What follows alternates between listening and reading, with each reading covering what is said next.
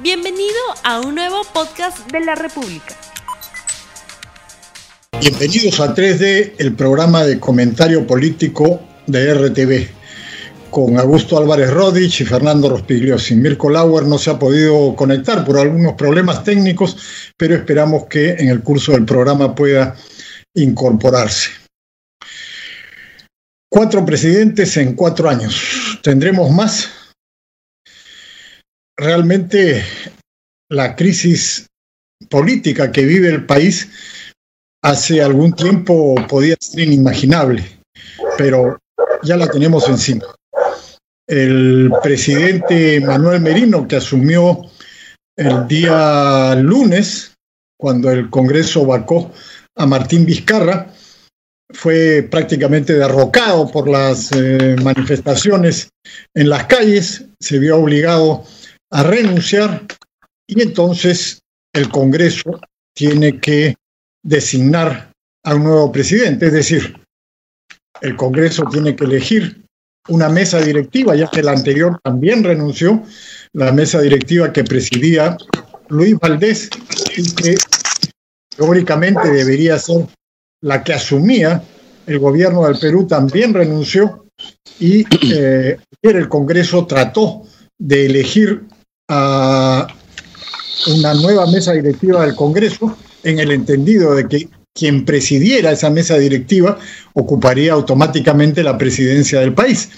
No obstante, la candidata que encabezaba esa lista, la señora Rocío Silva Santisteban, no obtuvo los votos necesarios y por tanto el Congreso ha vuelto a citar una sesión para el día de hoy hay una lista del Partido Morado que encabeza Francisco Sagasti y que curiosamente está integrado solamente por miembros del Partido Morado. Entonces, lo que tendríamos de ganar esta lista el día de hoy sería un presidente de la República del Partido Morado y un presidente del Congreso del Partido Morado. Es precisamente lo que algunos decían que no debería ser. Una concentración de poderes le llamaban. La otra cosa significativa es que el Partido Morado emitió un comunicado el día de ayer diciendo que el presidente, el expresidente Martín Vizcarra debería volver a la presidencia, que el presidente, que el expresidente Vizcarra debería ser restituido en la presidencia. Ese fue el comunicado oficial del Partido Morado el día de ayer. Y ahora ese partido que quería que Vizcarra volviera a la presidencia está a punto de convertirse en el que pone al presidente de la República y al presidente del Congreso. Es decir, estamos en una situación que realmente es muy complicada y muy difícil de entender para cualquiera que no esté conociendo los entresijos de la política peruana. ¿Qué te parece esta situación, Augusto? Pues la verdad que la siento como una expresión lamentable de lo que viene este, sucediendo y que hoy tiene los rostros de, de, Merino, del Congreso, pero creo que estamos llegando a una acumulación de, crisis que generan en la, en la población una sensación de incomodidad, de indignación, de molestia muy grande y no estoy muy seguro si es que las soluciones que el Congreso va a encontrar en este, ojalá hoy día, pueda satisfacer lo que la gente está pidiendo en la, en la calle. No sé si tú has tenido oportunidad de darte una vuelta por las marchas. Yo lo he hecho y, la verdad que es una, una, una población que a mí me produce orgullo, me produce, este, me, me, me estimula de que hay un futuro bueno porque hay gente de diferentes sectores económicos, diferentes formas de pensar. Yo no veo en esta marcha ni política de izquierda ni de derecha, nada, sino es una sensación de incomodidad tremendamente grande y que, creo que no está sabiendo entender y leer y interpretar la, la, lo, el mundo político. Por ejemplo, en la semana pasada se produce esta, esta vacancia de, de, de Vizcarra este, y entra un presidente que tenía una aprobación que es cuatro veces inferior a la que tenía el presidente que estaba saliendo. Y, y, lo que ocurre eso es que genera unas reacciones y el gobierno acaba nombrando un gabinete que parece absolutamente conservador. Individualmente pueden haber personas, y habían personas muy interesantes ahí, pero que en conjunto daban una imagen de, no entender lo que pasaba en la calle. Por eso, ahí parece que un momento cumbre es cuando eh, eh Flores Arauz dice en una entrevista en Canal 9, mientras la marcha del jueves ocurría, y dice, entiendo que están molestos, pero no sé por qué. Y claro, si no tienes esa capacidad de entender qué es lo que pasa, y un ministro de Educación como el señor D'Alessio que decía, esto lo está haciendo el Movadef, y todo eso, y, la verdad que este, creo que la gente no, la, la, política no está entendiendo lo que pasa. Incluso me pareció por eso tu, tu, tu artículo del, del, del, domingo, del sábado del comercio, que decías un gobierno razonable y hablabas bien del gabinete este, de, de Antonio Flores Arauz, y yo discrepo mucho porque veía que no, no, ¿cuál razonable va a ser si un gabinete este, que se caía desde que casi fue nombrado? Entonces, creo que la política no está leyendo y entendiendo lo que la gente está diciendo y de repente podemos acabar peor de lo que estamos hoy en día. No tengo duda de que podemos acabar peor en el Perú, las cosas siempre pueden ir peor, pero ya que han mencionado mi artículo, me ratifico al 100%, me parecía, dentro de lo que tenemos en la clase política, un gabinete razonable. Mira, los dos temas más importantes eran economía y salud. En salud teníamos a Abel Salinas, que había sido ministro con Pedro Pablo Kuczynski, que no es un conservador, ni mucho menos, pero es un hombre capaz, un médico de calidad que ya tenía experiencia en el gobierno. Creo que lo podía hacer bien. Y en economía, a José Arista, que había sido ministro de Kuczynski, que ha trabajado mucho tiempo en la administración pública, me pareció un ministro perfectamente razonable o en Energía y Minas, Herrera Descalzi, que fue ministro de Paniagua, fue ministro de Ollantumala en el momento más izquierdista de Ollantumala. ¿Qué conservador es Herrera Descalzi? ¿Que antes los Flores es conservador? Sí.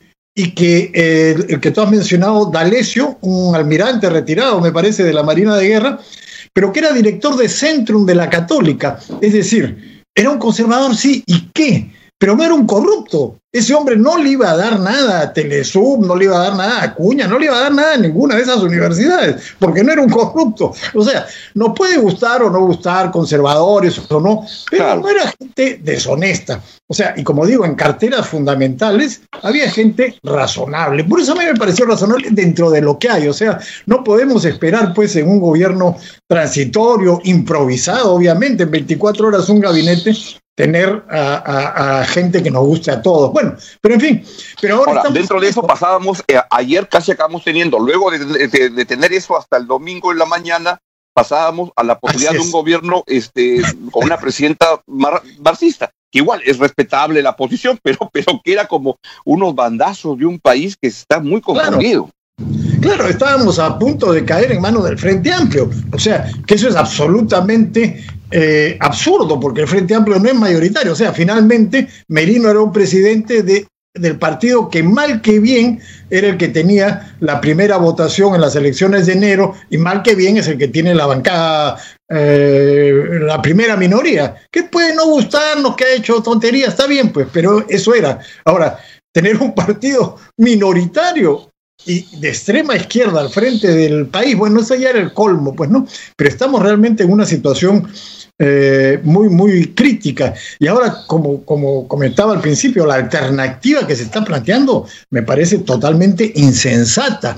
O sea, tener un gobierno del el Partido Morado y un Congreso del Partido Morado es la lista que han presentado ahora, que es un partido minoritario, vizcarrista hasta el tuétano al 100%, el presidente que ha caído y que ahora dicen que nadie respalda y que ha propuesto que regrese Vizcarra. Entonces, esto va a ser aceptado fácilmente. ¿Por qué no se pueden poner de acuerdo en algo un poco más matizado, más combinado?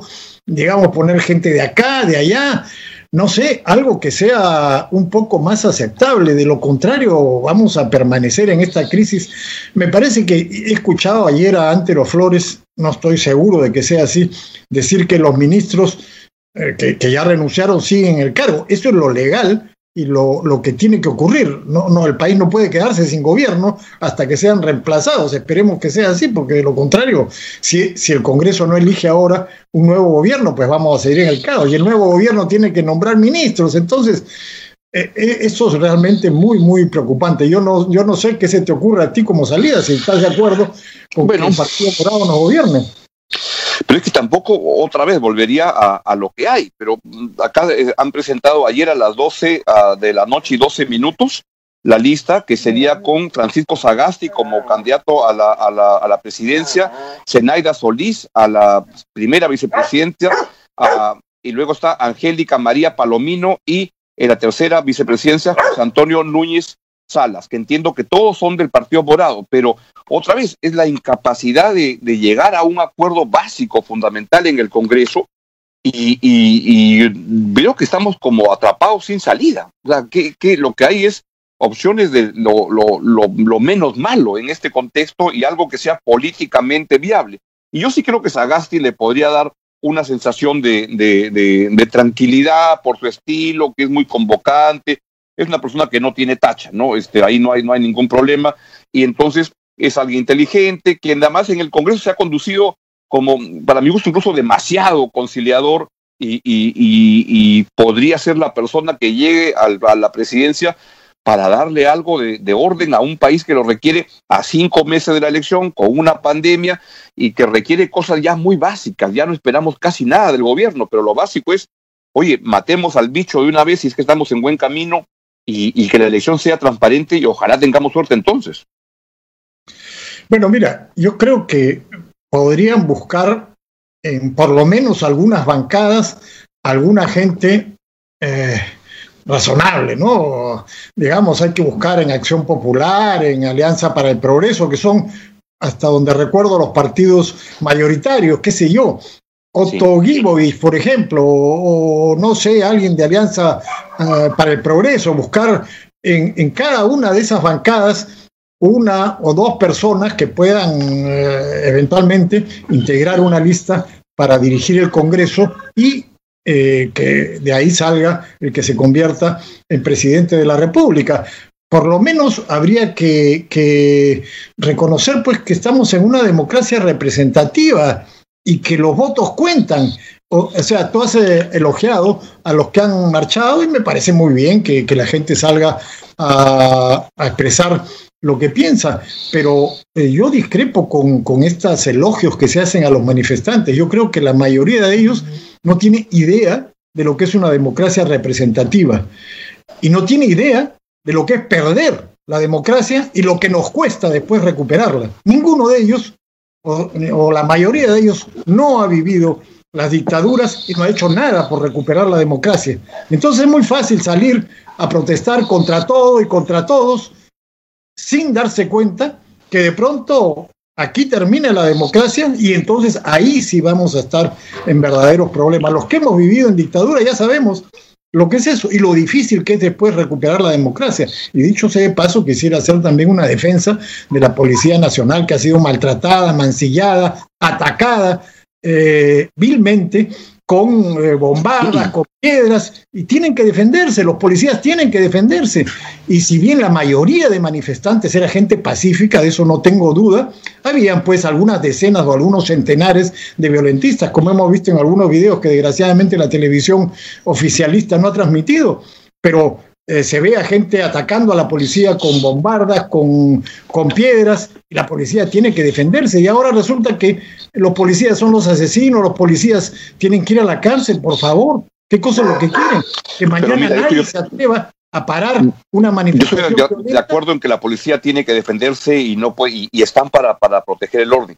Pero me da la impresión que en este caso lo que ha habido es una indicación desde arriba para ir con una barbarie muy, muy fuerte. Con el, se, veían videos, vi una entrevista que Jaime Chincha le hace al ahora ya ex ministro del Interior, Gastón Rodríguez, donde se ve que está pasando un muchacho y van cinco y le comienzan a meter palo de una manera salvaje. Y uno dice, ¿por qué ocurre eso?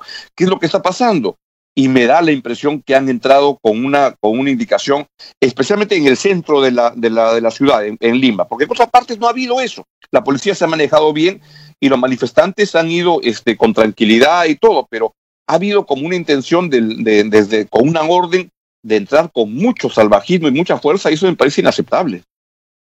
Mira, yo por los videos que he estado viendo ayer en Willax y en las redes, he visto ataques brutales a la policía con bombardas, con piedras, lanzándole una, una carreta con basura incendiada.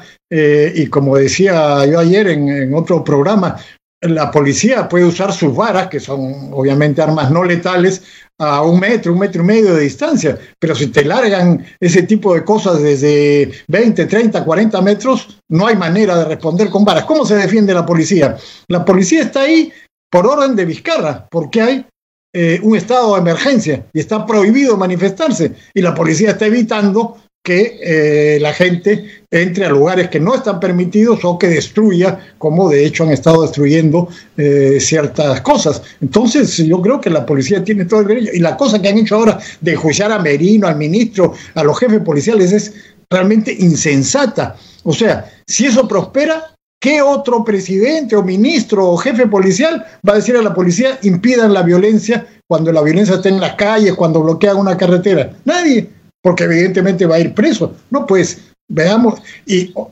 termino.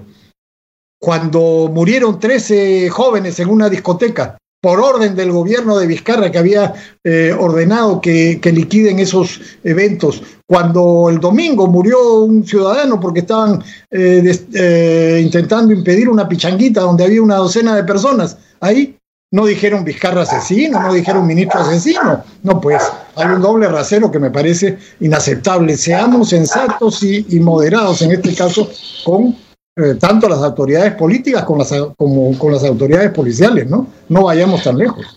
Ahora, en el poco tiempo que ya no, nos queda, ¿quién crees que va a acabar de ser presidente de la República el viernes que viene? Este, está la posibilidad de que sea Sagasti, pero también está la posibilidad de que el Tribunal Constitucional dé hoy día un fallo que lo reponga a, Martín Vizcarra, quien ayer apenas se conoció la, la, renuncia de Merino, dio toda la, impresión de decir, yo, yo regreso, regreso cuando digan. Y no sé, y, y, la gente, ¿qué es lo que puede estar esperando? Yo no veo que la calle haya derramado muchas lágrimas por la salida de, de, de Martín Vizcarra pero casi como que estamos entrando en un momento bien, bien entrampado. Bueno, hasta donde yo entiendo, el Tribunal Constitucional no puede, bajo ningún concepto, reponer a Vizcarra, para empezar. El juicio político del Congreso es un tema político, no es un tema judicial. Así que el Tribunal Constitucional creo que no tiene nada que hacer. frente a los hechos ya ocurridos, eh, tampoco entiendo, según dicen algunos juristas, pero si es que interpreta que, que, que, la, que esa, esa, esa, parte de la Constitución que habla de la, de la incapacidad moral no rige para esta cosa, sino que se refiere a, un tema de, de, de, insanía mental, digamos, podría ser que deja, declara nulo el acto de, de la vacancia y comienzas a dar marcha atrás y entonces Vizcarra sigue siendo presidente. Bueno, entonces damos marcha atrás y Pedro Pablo Cuchis sigue, sigue siendo presidente porque no era un insano mental y seguimos dando marcha atrás y Alberto Fujimori sería presidente porque no era un insano mental. Entonces regresemos con Fujimori a la presidencia y que después le siga Kuczynski y que después le siga Vizcarra. No, pues esto, esto Acabamos con, con Leguía. Así es, no tiene sentido. Políticamente sabemos además, Augusto, que, que es inviable que Vizcarra regrese a la presidencia. Yo, también creo que no es inviable. Entonces, como digo, la mejor solución me parece no sería esta lista del Partido Moral, eso me parece insensato, que, un partido absolutamente minoritario de pronto se convierta en el dueño de la presidencia de la República, del Congreso, eso no tiene sentido, pues tampoco. O sea que escojan uno de, las tres o cuatro bancadas principales del Congreso, los más eh, razonables, y que de ahí pueda salir un gobierno que se comprometa además a hacer un gabinete ya, yo sé que no te gusta, pero como el que hizo Antero, pues, o sea, un gabinete más o menos plural y con gente eh, realmente capaz y honesta en salud, en economía y en un par de sitios más que es lo, lo que va a tener importancia de aquí al 28 de julio. Ojalá que Muy plural yo no lo veía, lo veía que, la, que, la, que la base tan ancha no era y que más bien tenía un tono muy conservador, que no, no, no es que reniegue de eso, uno puede tener una posición conservadora, pero, pero como que el momento del país requería otra cosa, pero, pero en fin, vamos a ver qué es lo que pasa en esta semana, ¿no? Bueno, tenemos ahora entonces que esperar qué decide el Congreso ahora y seguramente eso lo estaremos conversando. Eh, Esperemos ya con Mirko Lauer el día miércoles a las 8 y 20 de la mañana. Con esto, Perfecto. con esta incertidumbre, lo dejamos a usted hasta el día miércoles y esperemos que las cosas se resuelvan de la mejor manera posible hoy día. Le recomendamos, por supuesto, distribuir este programa en las redes y nos despedimos de ustedes. Hasta luego. Hasta luego, hasta el miércoles. No olvides suscribirte para que sigas escuchando más episodios de este podcast.